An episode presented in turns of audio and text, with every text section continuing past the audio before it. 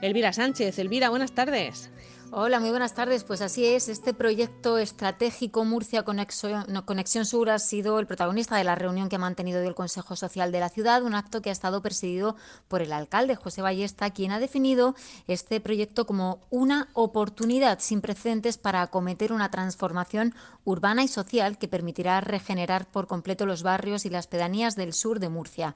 Han sido tres los puntos abordados en esta reunión, la situación epidemiológica del municipio junto con el plan de reactivación económica y social, la Agenda Urbana 2030 y los avances del proyecto Conexión Sur. El Consejo Social ha sido el primero en conocer el resultado de los estudios realizados por la Universidad de Murcia para la redacción de la Agenda Urbana 2030, donde se ha puesto de manifiesto que los murcianos aprecian el proyecto Murcia Conexión Sur como uno de los motores de la próxima década, junto al nuevo modelo cultural Murcia Ecológica y el plan de movilidad, según ha explicado José Ballesta. El proyecto Conexión Sur es uno de los eh, más valorados por los murcianos, con una valoración de 7.7 sobre 10 en cuanto a, la, posibilidad de que esto sea un elemento transformador para el municipio de Murcia. Decirles que hoy vamos a presentar, ya digo, los avances en este proyecto Conexión Sur, entendiéndolo como algo que va más allá de lo meramente urbanístico, es decir, tiene que responder este proyecto a los problemas de carácter social, económico, medioambiental, físico de todos estos eh, eh, ciudadanos, que además no se restringen solamente al área inmediata de la transformación ferroviaria que se va a producir, sino a muchos barrios y pedanías, hablamos de más de 70.000 murcianos directamente, pero los 450.000 indirectamente, porque este es un proyecto que abarca a toda la ciudad.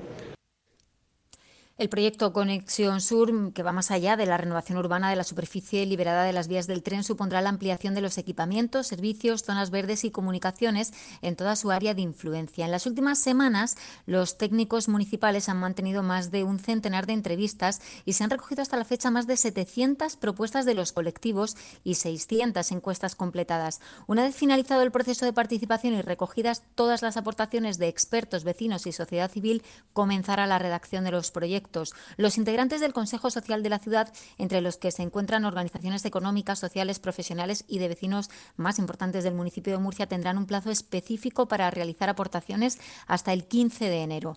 Entre las asociaciones de discapacidad, Teresa Lajarín, secretaria general del CERMI, participa en la Agenda 2030, dice esta organización, insistiendo en la demanda de una accesibilidad real.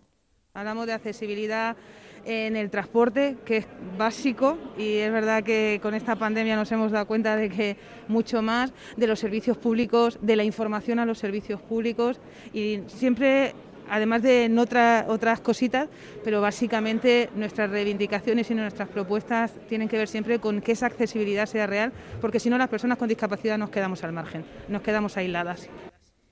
También reclaman una mayor accesibilidad, pero en este caso para las personas con discapacidad intelectual desde plena inclusión. Rosa García Iniesta recuerda que un 10% tiene necesidades cognitivas, un 10% de la población, y demanda para ellos una lectura fácil para poder realizar cualquier trámite de manera autónoma.